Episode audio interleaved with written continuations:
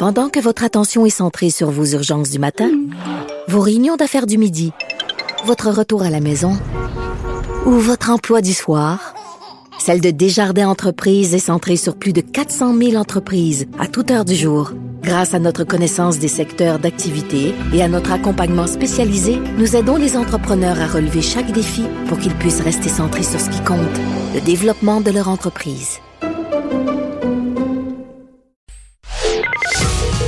Retour de Mario Dumont. Joignez-vous à la discussion. Appelez ou textez 187 Cube Radio. 1877 827 2346. Notre prochaine invité, euh, on doit lui parler d'Equifax parce qu'il a rencontré les gens euh, d'Equifax dans le dossier évidemment des suivis des fuites de données chez Desjardins. Yann Lafrenière, euh, député caquiste de Vachon, adjoint, adjoint parlementaire au ministre de la Sécurité publique. Bonjour. Oui, bonjour à vous, M. Dumont. Mais avant toute chose, là, parce que c'est un pur hasard si on a parlé des Simpsons avant la pause. Ah, mais quelle déception, là. Excusez, M. Dumont. Je vous connaissais, Mario, je vous appréciais beaucoup, mais d'entendre que vous n'êtes pas un fan des Simpsons, ça m'a jeté par Je suis un moyen fan, là. Mais vous, vous êtes un fan fini, fini, fini, là. J'ai vu passer ça euh, durant l'automne parlementaire, là. Oui, mais même cette semaine, j'ai fait une entrevue parce que c'était le 30e anniversaire des Simpsons et c'est tellement bon ma crédibilité, là, ça m'a aidé énormément. OK, OK, OK. Mais là, vous avez des... des... J'ai un musée chez nous, juste pour vous rassurer, là, j'ai une pièce dédiée aux Simpsons chez moi. Euh, c'est Donc une collection. de très près. Oui, une collection, oui, mais ce, que j'aime beaucoup, euh, j'aime beaucoup le sarcasme et j'aime beaucoup euh, la, la, critique qu'on fait de notre société, de la société mhm. américaine. Moi, j'adore ça. Puis on peut l'écouter à plusieurs niveaux en plus. C'est ça qui est le fun. C'est bien d'être prêt à vivre le sarcasme quand on se lance en politique. C'est une bonne protection. Ça, aide beaucoup. Oui, ça aide beaucoup. Euh, donc, euh, vous avez, je vous ai vu sur les réseaux sociaux dire euh, avec un collègue, j'ai rencontré les gens d'Equifax et je vous cacherai pas qu'on est curieux de savoir ce qui, ce qui a été dit parce que il y a beaucoup de sceptiques avec ce que le rôle qu'Equifax peut vraiment jouer pour protéger les clients de Desjardins. vous, vous avez entendu quoi de rassurant, vous, au cours des, des derniers jours? Mais premièrement, comme vous avez dit, dossier beaucoup plus sérieux. Euh, on se rappellera qu'en novembre dernier, on avait reçu plusieurs groupes, dont Equifax. Je faisais partie de la commission des finances publiques. Et nous, euh, les parlementaires, on avait questionné les gens qui étaient sur place. Le premier groupe, c'était Equifax. Et bien honnêtement, j'avais pas été euh, rassuré, mais on, on était resté, ouais, on était resté sur notre appétit, là. Oh, ben, un, on était resté sur notre appétit, puis deuxièmement, moi, l'historien qui était venu me voir ici à mon bureau de comté m'a parlé du fait qu'il y avait de la difficulté à avoir soit accès au service Internet ou même avoir quelque chose en français. Puis malheureusement, cette journée-là, en quelques secondes, le gars de communication que je suis vous dirait qu'ils ont confirmé tout ça. C'était en anglais, ça fonctionnait pas bien. Bref, ça s'était pas bien passé.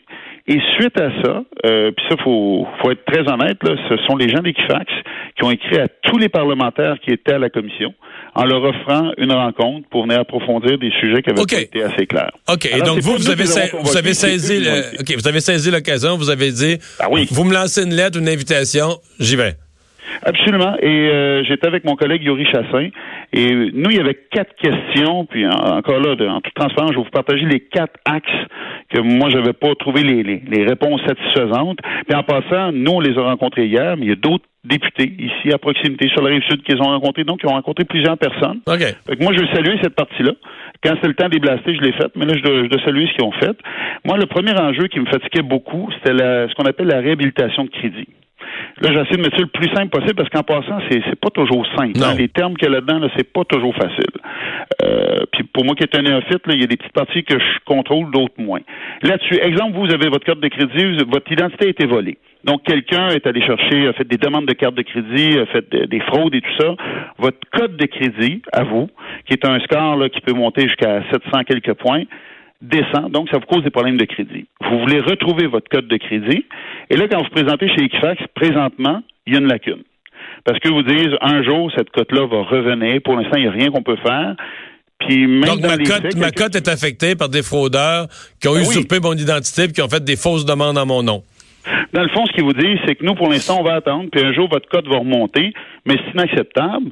Et euh, je demandais à des gens du milieu, là, quelqu'un comme vous et moi, on s'est volé notre identité, là, en moyenne, ça va nous prendre 80 heures de travail pour retrouver notre identité, pour travailler, pour aller voir la commission d'accès à l'information. C'est des démarches qui sont longues, ardues. Et pire que ça, c'est qu'il n'y a personne qui nous guide là-dedans. Fait que ça, hier, j'ai questionné, on a questionné Equifax là-dessus. Et présentement, ils sont regardés à faire, puis vous allez me dire que c'est pas la solution miracle, là. Mais je veux dire, moi, tout, tout pas vers l'avant, j'en suis heureux.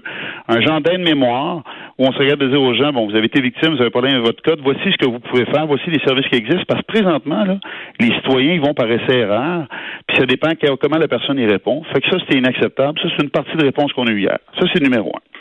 Deuxième chose, là, c'est le côté euh, ex-policier qui embarquait un peu. Moi, c'était toutes les bases de données, à savoir s'il y avait une journalisation. C'est-à-dire, mettre ça bien clair, vous êtes un concessionnaire automobile. Vous avez accès à mon dossier de crédit. Vous allez donc sur l'interface d'Equifax, vous allez consulter mon dossier de crédit. Moi, je voulais savoir s'il y avait une journalisation qui se faisait pour savoir qui a accès à mon dossier de crédit. Donc, quand on a accès, quand on a affaire à des fraudeurs, qui est allé dans mon dossier de crédit? Je voulais savoir s'il s'agissait d'une d'une journalisation qui était passive ou active. C'est-à-dire, est-ce qu'on va juste être capable d'aller voir dans le passé puis dire, ah, M. Lafrenière a été fraudé, on recule dans le temps, voici qui a eu accès?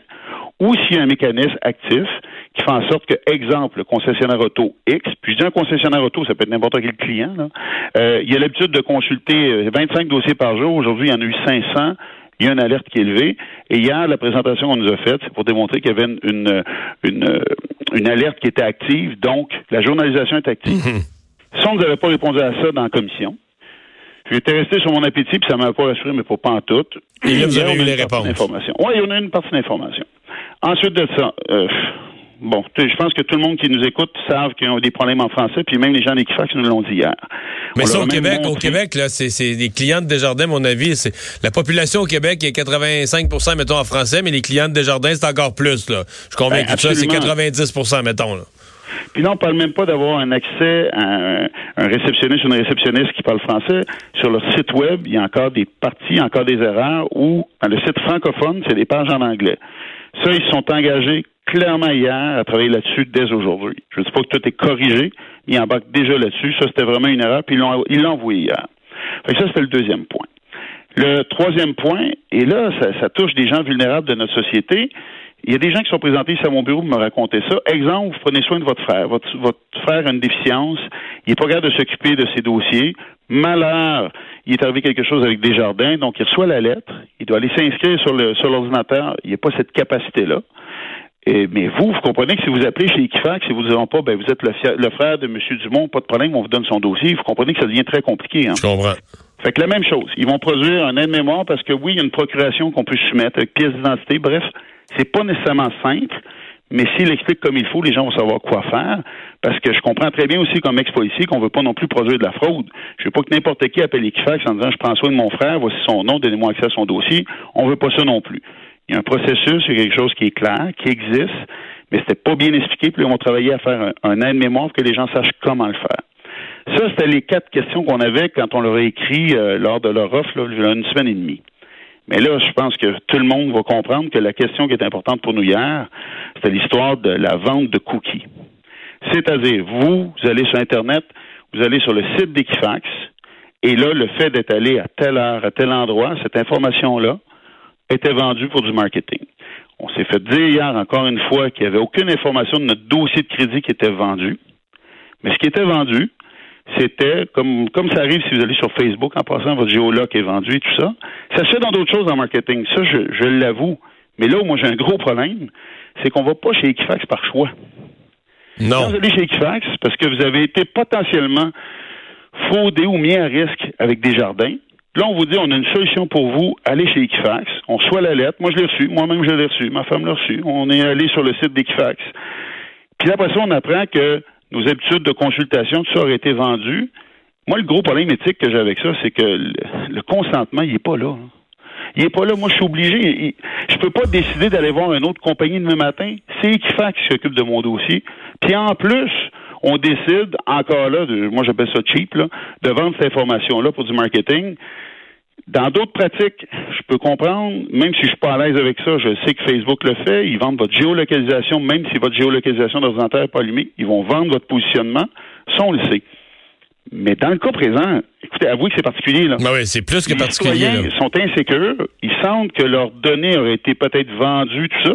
Ils vont sur un site pour euh, assurer leur sécurité, puis ils font leur démarche, puis ils apprennent que même si c'est une petite information, puis c'est pas des dossiers personnels, ça a été vendu, en bon québécois, ça fait dur. Et si on les a challengés, ils vont nous revenir. J'ai pas eu de réponse hier. On n'a pas eu de réponse devant nous. mais ils ont compris qu'on était vraiment pas content avec ça. Vraiment, vraiment pas content, parce que je me mets à la place des citoyens, puis je me dis, quelle belle façon, Mais, euh, c'est- pas d'argent, là, d'ébranler la confiance des citoyens. je, je suis extrêmement intéressé par ce que vous me dites, puis ça me rassure de voir que ça aurait pas été un petit peu tout ce que vous venez de faire vous comme député là. Ça aurait pas été un petit peu le rôle de Desjardins de dire moi là, je t'amène de la business là à pelleter. Je t'amène des clients là Equifax là, puis c'est moi qui paye pour eux là, je, je comprends euh, parce que moi j'ai eu une fuite, j'ai fait une erreur là, je te demande de protéger mes clients, puis je les amène par dizaines de milliers ça aurait pas placé les hauts dirigeants de Desjardins dans une position où il y a... Si moi j'amène des dizaines de milliers de nouveaux clients à quelqu'un, je vais sentir que j'ai le droit de les asseoir à ma table puis de dire, ben là, voici mes clients, tu vas leur faire attention, tu vas leur faire ceci, tu vas les servir en français. Je, je vous enlève rien parce que vous, comme député, c'est pas vraiment votre rôle, puis vous allez au-devant, ben vous le faites. Mais Desjardins qui nous amène tous par la main, puis qui nous amène chez Equifax. Moi aussi, j'en suis un, un sociétaire, un membre de Desjardins, puis j'ai été amené chez Equifax par Desjardins. Il me semble que Desjardins aurait pu faire ça. Ou aurait dû faire ça. Ben, Deux choses, oui. Je, je vous entends. Deux choses. Un, on est plusieurs députés à l'avoir fait. En passant, là, je veux pas non, non, le je comprends. crédit. On est Je plusieurs à comprends, je fait. comprends, je comprends. On a répondu à leur offre. Puis moi, j'étais plus qu'intéressé parce que j'étais à cette commission-là. C'est une commission, c'est un mandat d'initiative, donc on est, on était souverain dans ce mandat-là. Mais sans prendre la parole pour Desjardins, parce que je sais pas ce qu'ils ont fait. Mais je vais être bien honnête avec vous. Quand Equifax a passé le 18 novembre, avec l'attitude qu'ils avaient, euh, sérieusement, là, je, vous le dis, là, moi, quand ça s'est terminé, pour moi, c'était le groupe de la journée qui m'avait vraiment mis de mauvaise humeur parce qu'il y avait une attitude de je m'en foutisse pas à peu près. Et par la suite, on s'est rendu compte qu'il y a eu des sorties, il y a eu des changements, il y a eu des invitations. Je veux pas prendre la parole pour des je ne sais pas ce qu'ils ont fait. Mais si vous me demandez mon opinion à Saint-Saëns de quelqu'un qui a déjà travaillé là-dedans un petit peu dans les communications, d'après moi, Desjardins a lâché un petit coup de fil à Equifax en disant ça n'a pas d'allure ce que tu viens de faire. Parce que j'ai trouvé que, la- sérieusement, les gens qui sont présentés devant nous hier étaient avenants, à l'écoute. Euh, je vous dis pas qu'il n'y avait pas de bonnes intentions, je veux dire juste que d'après moi, il y a quelqu'un qui a poussé. Là. Je comprends. Ça, c'est mon opinion. Puis écoutez, j'ai aucune, aucune base Non, non, je comprends. Mais là-dessus. Mais entre vous et moi, là, euh, que des gens se réveillent du jour au lendemain en se disant, coudon, vais avoir une meilleure conscience. Là, j'ai, c'est peut-être ma déformation professionnelle, mais j'en ai pas vu beaucoup. Là. Fait que euh, je, je sentais qu'il y avait eu de la pression. Puis c'est un gros client. Écoutez, l'autre question qu'on a posée aussi, c'est avec la part de, de millions de nouveaux clients, avez-vous la capacité des servir? Ils nous ont rassuré qu'il y avait rajouté du personnel et tout ça. Et que euh, l'autre chose, c'est sûr, comme ancien policier, j'ai demandé les vérifications qui se faisaient après embauche. Parce que souvent, ce qu'on fait, ça, je l'ai vécu au SPVM à l'époque, on fait nos vérifications de pré-embauche, c'est vrai, mais une fois que les employés sont en poste, on n'a pas cette habitude-là au Québec, au Canada, de revérifier la fiabilité de nos employés après 5, 10 ans, 15 ans, 20 ans. Euh, Vous comprenez avec moi que ma situation, lorsque j'avais 22 ans puis je suis rentré comme policier, a pu changer avec le temps. Je, je peux me faire accuser de fraude, je peux avoir des mauvaises euh, fréquentations. Et ça, ils ont bien compris cet enjeu-là, mais c'est pas l'enjeu d'Equifax, c'est un enjeu présentement qu'on vit dans vrai tous les milieux. Tous les milieux, les vérifications de fiabilité ne sont pas faites, sont pas refaites après ça aux 5 et aux 10 ans. Je dirais même qu'au au SPVM à l'époque, on l'a vécu, on a dû changer nos façons de faire. Et le, le vol de données, c'est le crime aujourd'hui qui est, je n'aime pas l'appeler le crime du siècle, mais c'est un crime qui est ultra payant, où les conséquences sont pas très élevées pour les fraudeurs. Le risque de se faire prendre, c'est pas très élevé non plus. Les punitions ne sont pas bien bien. Alors, même les services de police vont devoir réagir. Moi, j'ai hâte d'entendre la fin de cette enquête-là avec Desjardins. Moi, je laisse faire la Sûreté du Québec qui fait son travail. On aura le résultat, le résultat à la fin, puis on posera d'autres questions. Mais vous savez que parallèlement à tout ça, moi, je, je veux rassurer les citoyens. Euh, oui, on fait ce travail-là, dans le fond, qui est un travail, j'appelle un travail de curiosité, puis de mettre de la pression sur les gens pour que ça bouge. Mais d'un autre côté, on a des projets de loi. hein. On a déjà un qui est déposé, deux autres qui vont arriver en début 2020. Il faut que ça bouge, il faut que ça change. là. Yann Lafrenière, merci de nous avoir parlé. Hey, merci Au à vous. Joyeuse fête. merci. Joyeuse fête à vous. Au retour de la pause, euh, la chronique euh, politique d'Emmanuel Latraverse.